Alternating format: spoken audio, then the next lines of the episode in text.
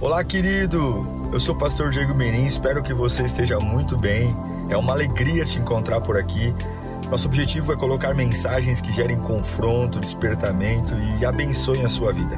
Em instantes você vai ouvir um sermão e eu espero de verdade que Deus fale com você. Se você puder também me siga nas minhas redes sociais, sempre estamos colocando conteúdos que gerem confronto e inspiração. Eu desejo um bom sermão para você e que Deus te abençoe sempre. Quero que você abra sua Bíblia, por favor, no Salmo 27.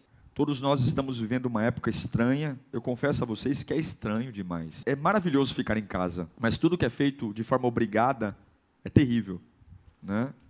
Uma coisa é você falar, ah, eu vou ficar em casa por minha decisão. Agora, quando você fica em casa porque não tem escolha, é terrível.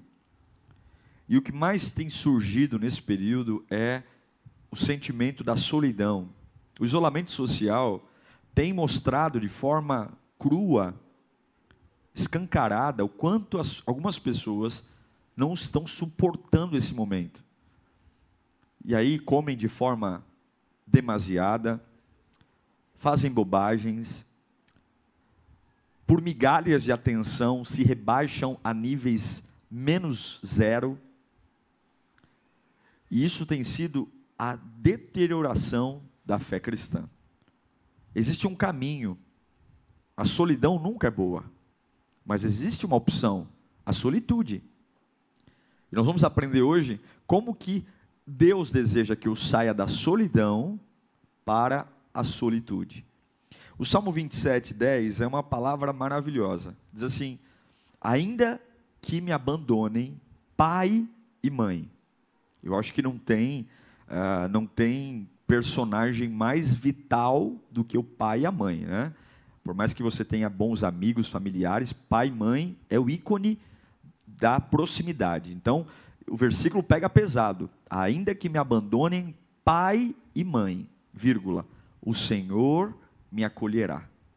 A relação de pai e mãe, né? É, filho e filha, é, pai com filho, filho com pai, é uma das mais fortes que tem. Né? Então, a Bíblia diz: ainda que meu pai e minha mãe me abandonem, o Senhor me acolherá. Vamos orar. Pai, fala conosco nesta manhã.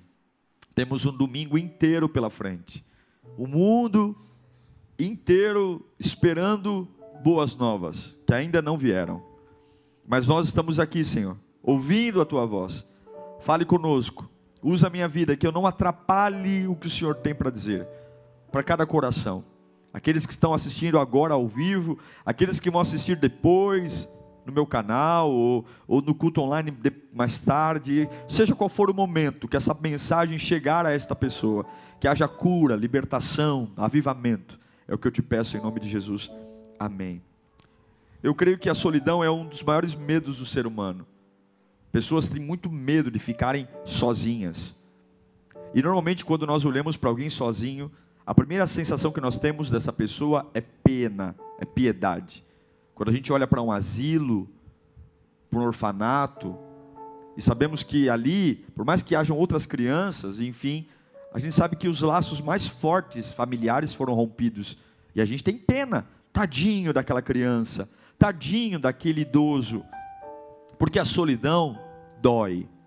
Você pode ser muito forte, mas você não tem como negar isso a solidão dói.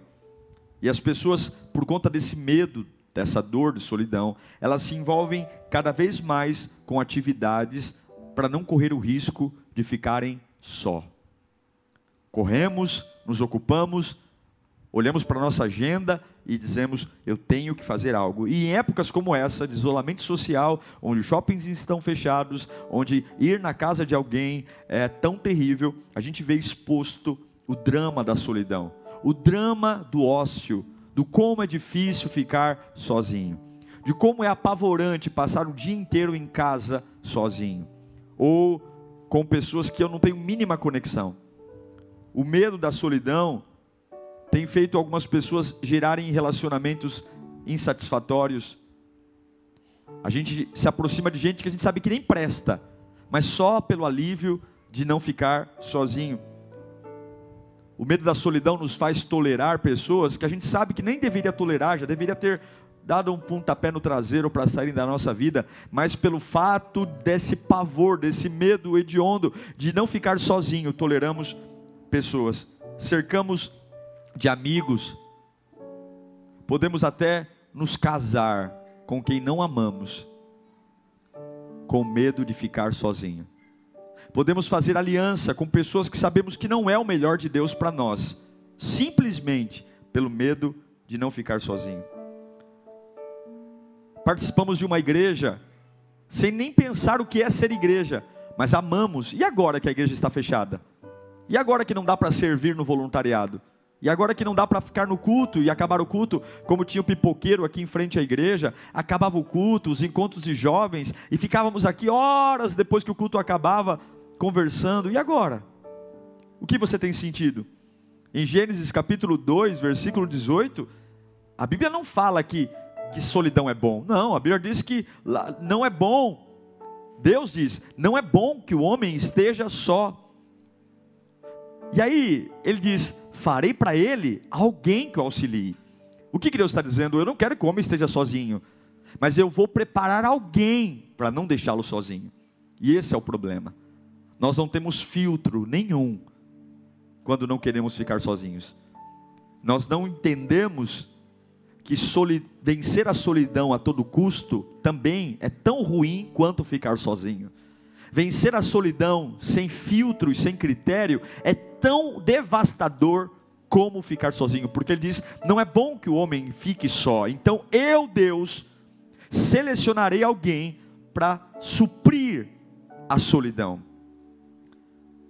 Dias solitários se aproximam, e sinto em dizer que não vejo uma esperança tão rápida para que os cultos, para que os shoppings, para que o comércio volte. E se a solidão é um problema, a insatisfação, a tristeza, a insegurança e a depressão vão acompanhar você. Tudo isso por um erro muito cruel que nós cometemos. Qual é o erro? Confundir solidão com solitude. A solidão, o que ela faz com a gente? Primeira coisa que uma pessoa solitária sente: carência. Carência de atenção. Ela quer ser vista, notada. É como o salmista diz no Salmo 25, 16. Ele diz: Volta-me para mim, tem misericórdia de mim, porque estou aflito. Ele vai dizer: Olha para mim, tem misericórdia de mim. Ele está se sentindo sozinho, então ele quer atenção. Uma pessoa solitária, além de ser carente de atenção, ela se sente desprotegida. Ai, eu vou morrer, eu vou sucumbir. Se eu não tiver ninguém perto de mim, e se me atacarem, e se falarem mal de mim, meu Deus do céu, e se alguém me prejudicar, eu preciso ter pessoas que me defendam. É o que o salmista diz no finalzinho do versículo 16 do Salmo 25. Ele vai dizer: Eu estou aflito, eu estou desprotegido. E lá no Salmo 107, além de carente de atenção, desprotegido, todo solitário se sente abandonado. Ele se vitimiza. O Salmo 102, versículo 7, o salmista diz: Eu não consigo dormir, tornei-me como um pássaro solitário no deserto, ou no telhado, perdão. Será que você não está hoje carente de atenção? Será que você não está hoje desprotegido ou se sentindo abandonado?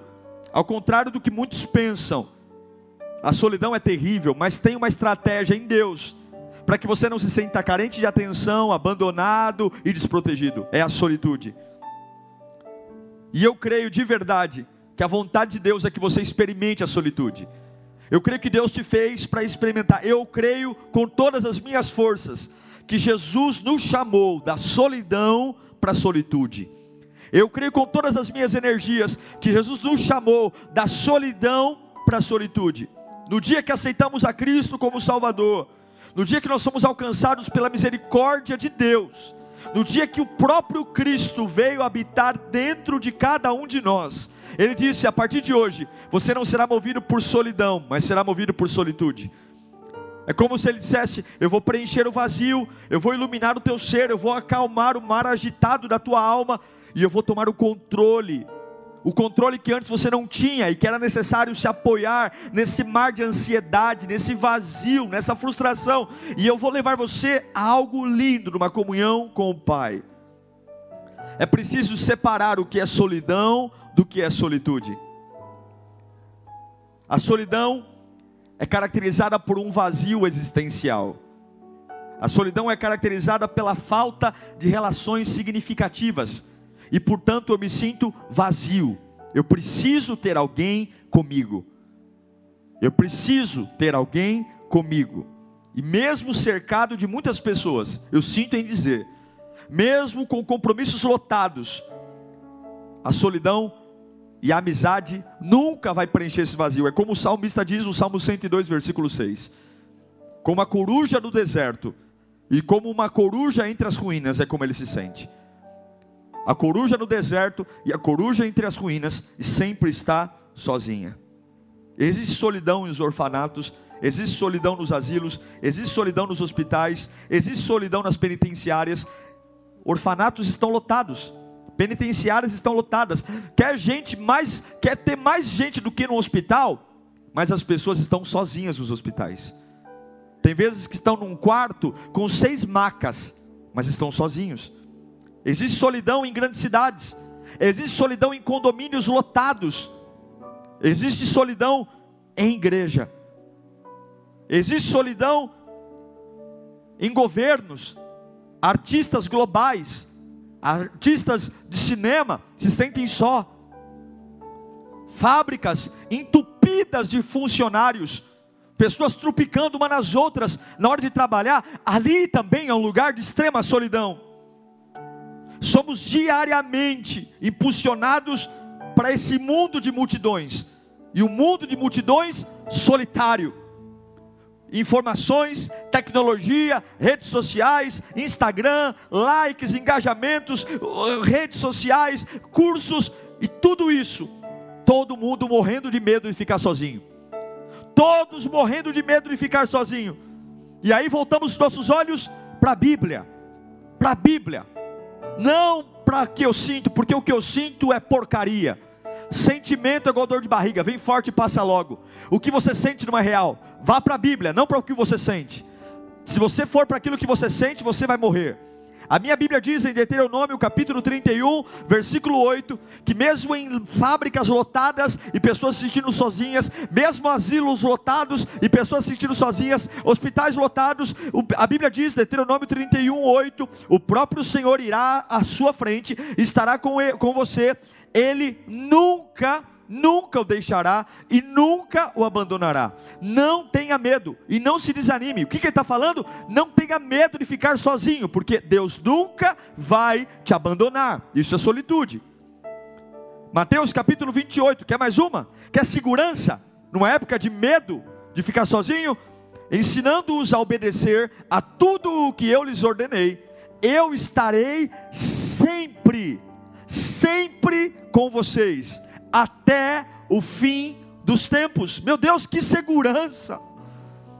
Que segurança! Essa é a vontade de Deus, migrarmos da solidão para a solitude. O problema não é ficar sozinho, o problema é ficar vazio. A maior oração, a oração do Pai Nosso, Jesus disse: vai para o teu quarto em secreto. Qual é o problema? O problema é que nós encontramos a solidão e não encontramos a solitude. Se solidão é um vazio existencial, onde eu tento a todo custo preencher com relações interpessoais para que algo preencha e nunca vou conseguir, a solitude é o contrário. A solitude é estar num mundo cheio de ruídos, cheio de confusão e encontrar calmaria sozinho. Se para solidão ficar isolado é um problema, para a solitude, ficar isolado é uma bênção.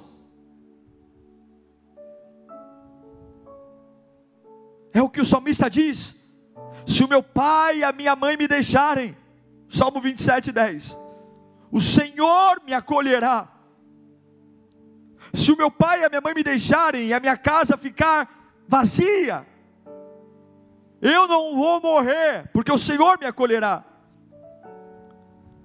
Solitude é entender que aquilo que mata o solitário não mata aquele que vive de solitude.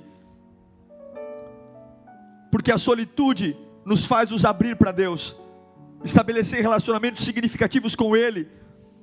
Momentos de solitude nos dão a oportunidade de sermos profundos, nossa esperança é renovada, os pensamentos e sentimentos são alinhados.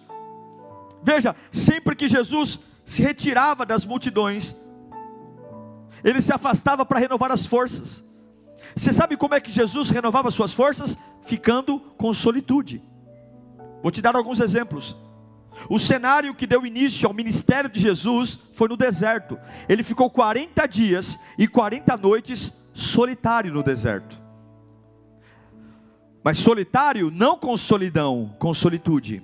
Você suportaria ficar 40 dias sozinho?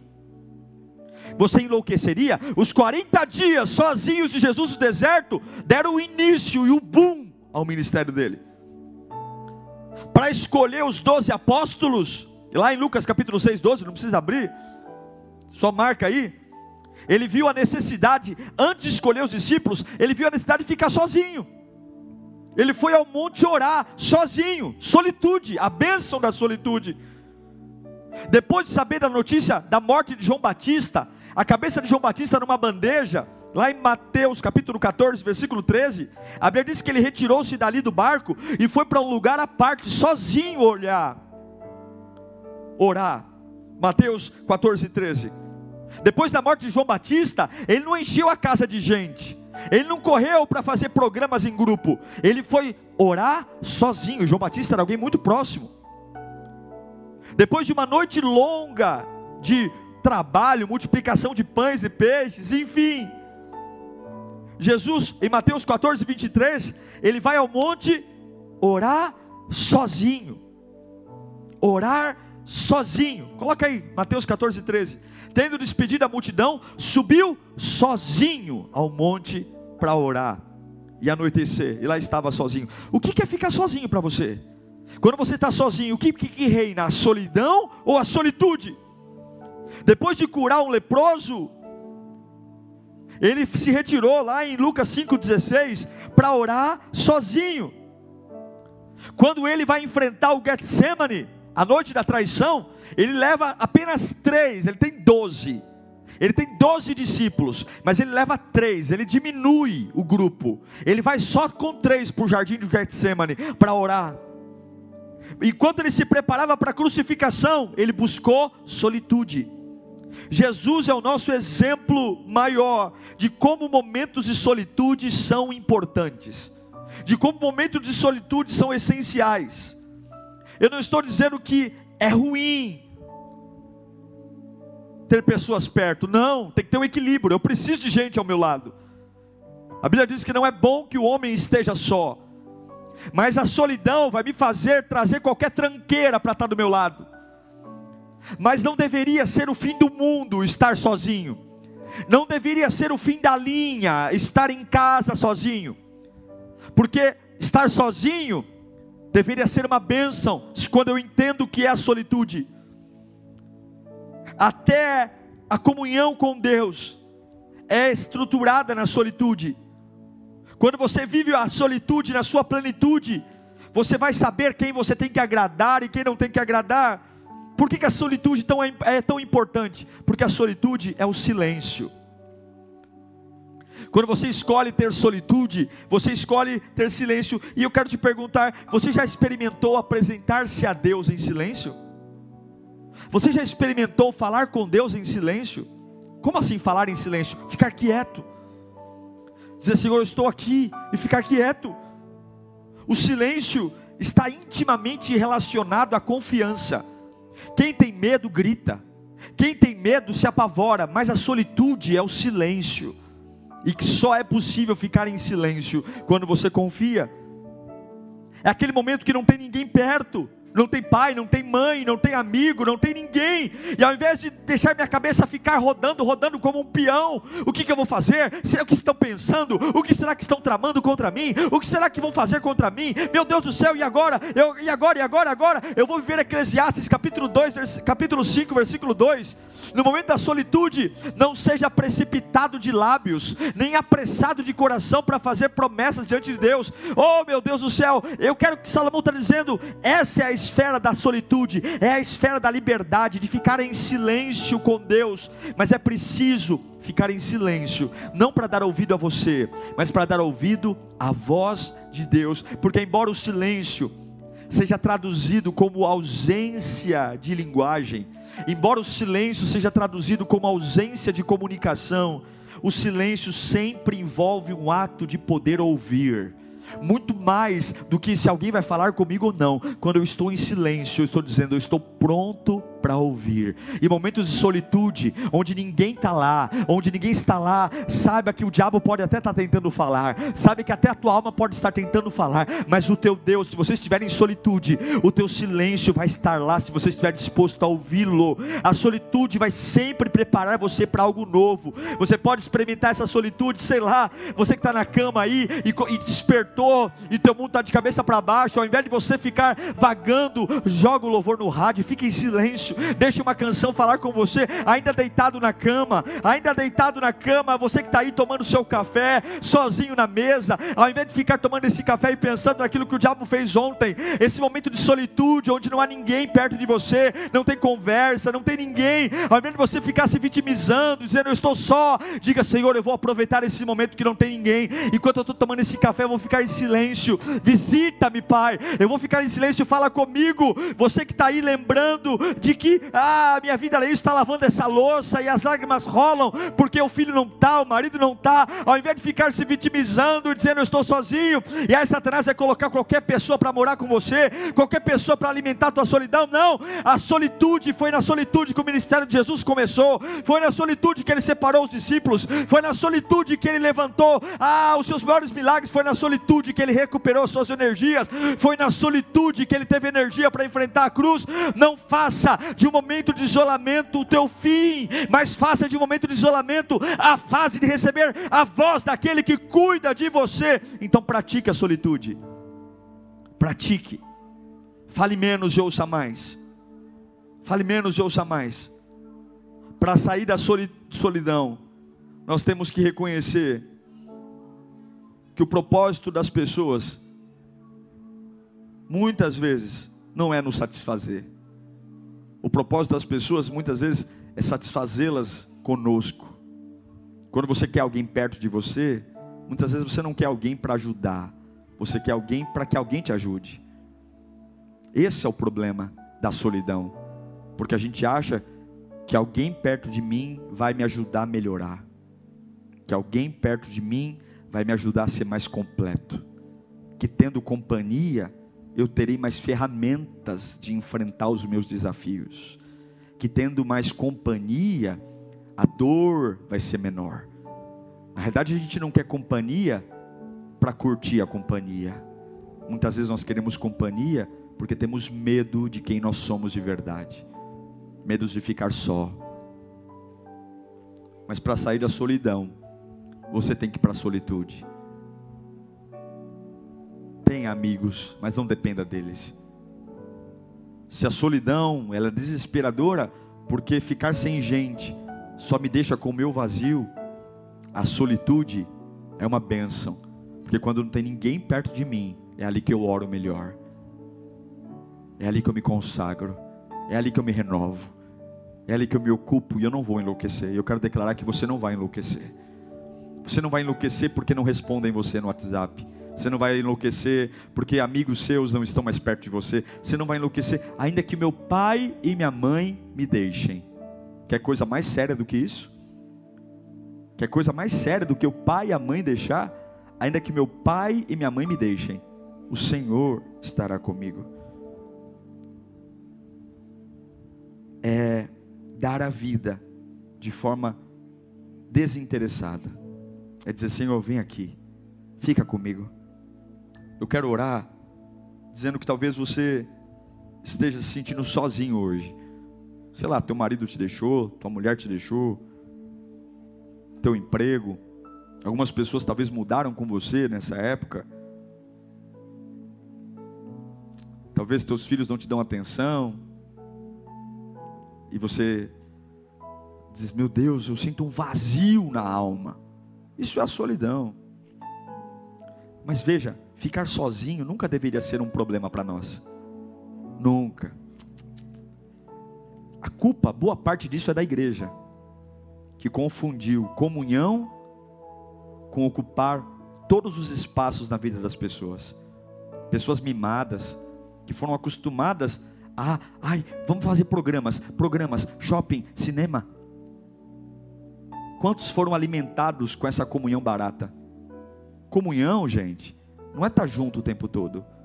Comunhão é saber que eu posso ligar para alguém quando eu precisar. Tem muitas pessoas que só aprenderam a sorrir com os que sorriem, mas vão chorar com os que choram. Comunhão não é dias felizes. Não meça seus amigos pelos que vão nas festas de aniversário. Não meça seus amigos por aqueles que comparecem nas suas vitórias. Meça seus amigos por momentos como esse. A solidão, ela sempre vai existir para aqueles que não encontraram a Deus. A solitude sempre vai existir para aqueles que encontraram a Deus. Hebreus 13, 5. Conservem-se livres do amor ao dinheiro e contentem-se com o que vocês têm, porque Deus mesmo disse: Nunca o deixarei e nunca o abandonarei. Olhe para você, contente-se. O que, que você tem hoje? Está sozinho aí em casa agora? Está assistindo essa live sozinho? Você está pensando em quem você vai mandar mensagem? Pare de ser bobo. Contente-se. O Senhor nunca te deixará e nunca te abandonará. Quero orar por você.